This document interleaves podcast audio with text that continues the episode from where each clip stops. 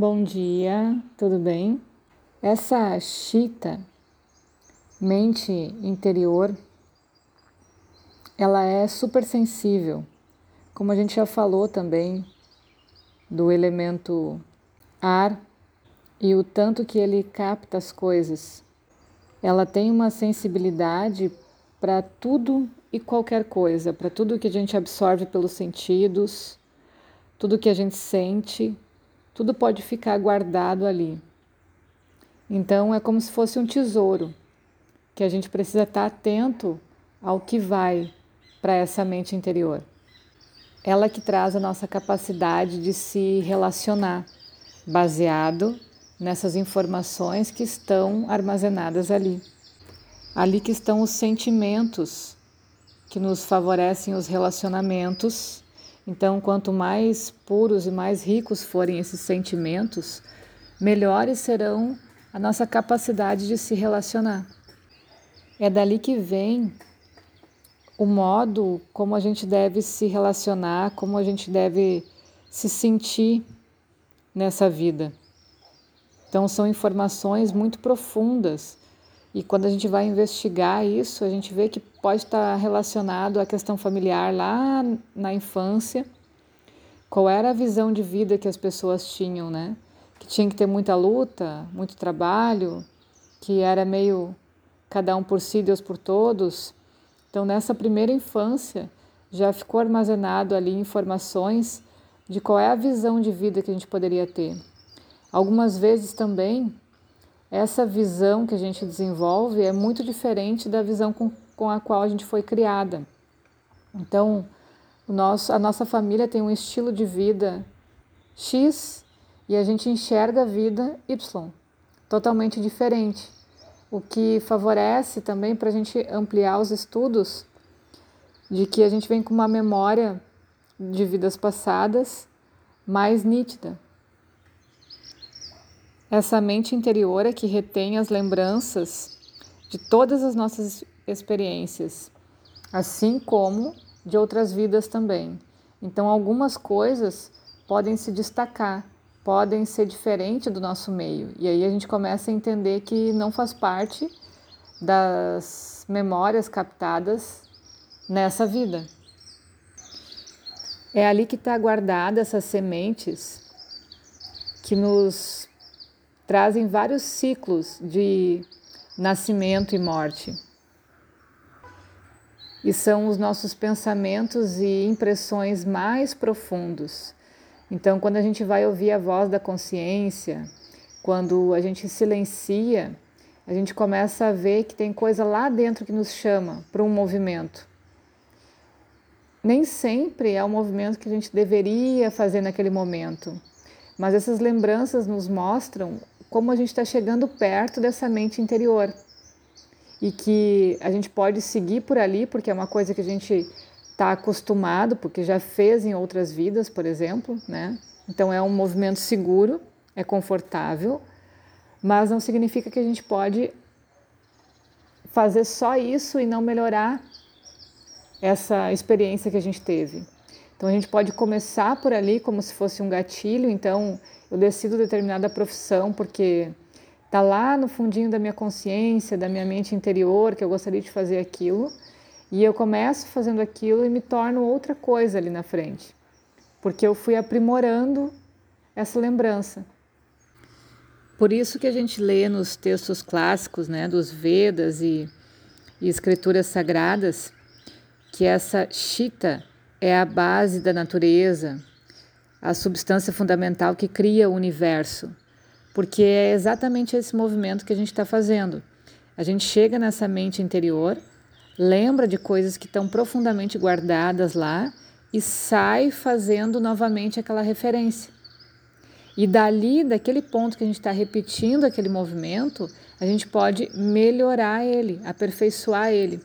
Por isso, o desenrolar da evolução. Então, quando a gente está nessa matéria, armazenando cada vez mais informações para essa mente interior, sem ter uma discriminação do que a gente armazena, a gente está fazendo mais compromissos de melhora lá na frente.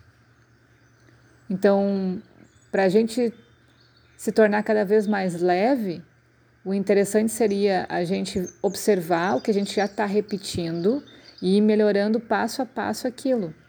É claro que é quase um movimento sem fim, né? Porque ele é ele vai do maior para o menor. Da coisa mais óbvia, por exemplo, uh, o movimento egoísta, a relação de ciúme, por exemplo. A gente pega essa coisa que é bem palpável e vai melhorando ela. E quanto mais a gente vai curando essas coisas, mais profunda a gente vai indo. Então, isso é um movimento que não tem fim, mas essa é a função em si, não armazenar cada vez mais compromissos. Quanto mais coisas a gente vai fazendo de uma forma automática, a gente não está entendendo que a gente está evoluindo aquilo. Por exemplo, se a gente traz de outras vidas um movimento de ciúme na relação, a tendência é a gente repetir esse movimento de ciúme. E repetir, repetir, repetir, com isso vai criando mais força kármica, vai trazendo mais vezes esse movimento, podendo prejudicar as pessoas, prejudicando a nossa saúde. Então, essa é a questão: é dar um start, assim, nesse movimento da consciência parar o que já está fazendo que seja tóxico e melhorando a consequência que veio já desses movimentos que a gente está fazendo em relação ao ciúme. Então, muitas vezes a gente vai ter que acertar contas com pessoas, vai ter que pedir desculpa, vai ter que controlar os nossos movimentos diante de algumas ações que ainda vão continuar acontecendo para nos testar, né? Se a gente está melhorando em relação ao ciúme ou não. Então, Cada passo, cada movimento precisa de atenção. Quanto mais a gente dá atenção para melhorar isso, mais a gente vai se curando dessas doenças que começam lá nessa consciência interior.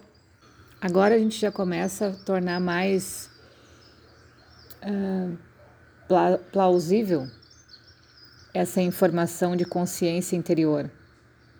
É ela que é responsável pela experiência de todo o movimento então, qualquer coisa que acontece hoje em dia, a raiz dela está nessa consciência interior. Por isso que a gente fala tanto da força kármica, porque está plantada ali. E essa força, ela permeia todos os estados da matéria, desde a matéria mais sutil até a matéria mais densa.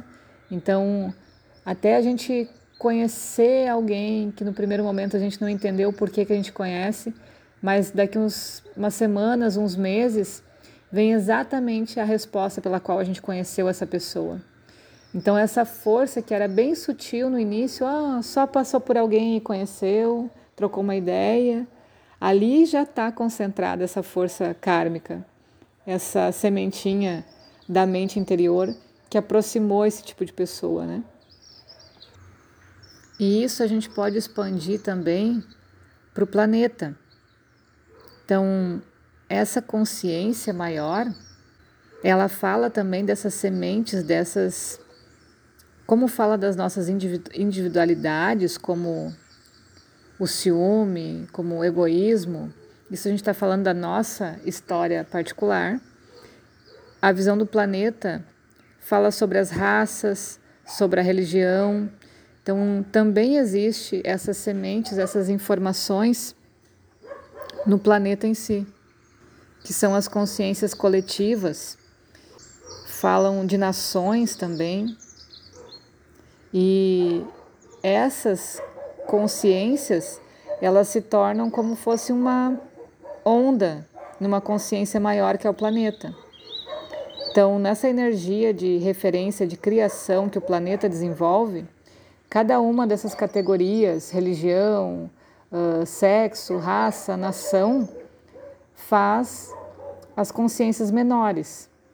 E dentro dessas consciências menores, vai selecionando cada vez mais as características até chegar num grupo de indivíduos.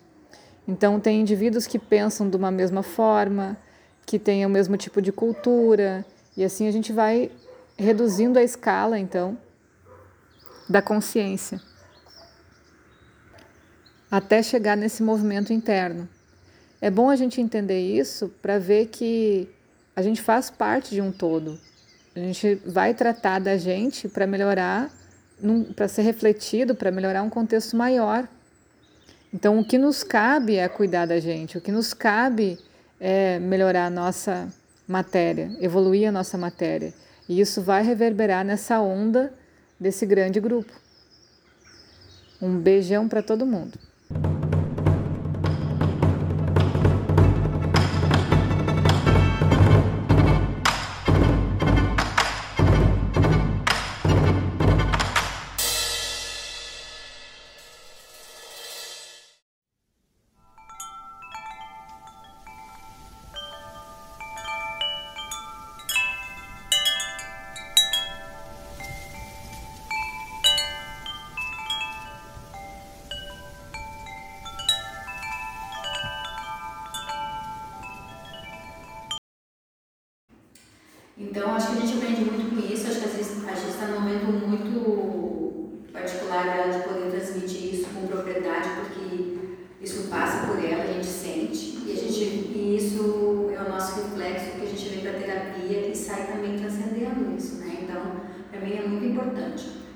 Áudios que mais me impactou, assim, que me marcou a diferença, ah, isso não sabia, né? Que é um que tu começou a contar dos momentos do dia, uhum. que são pipa, né? Aquele áudio foi muito bom para mim. E como dá para perceber, né? Como dá para perceber, porque eu assim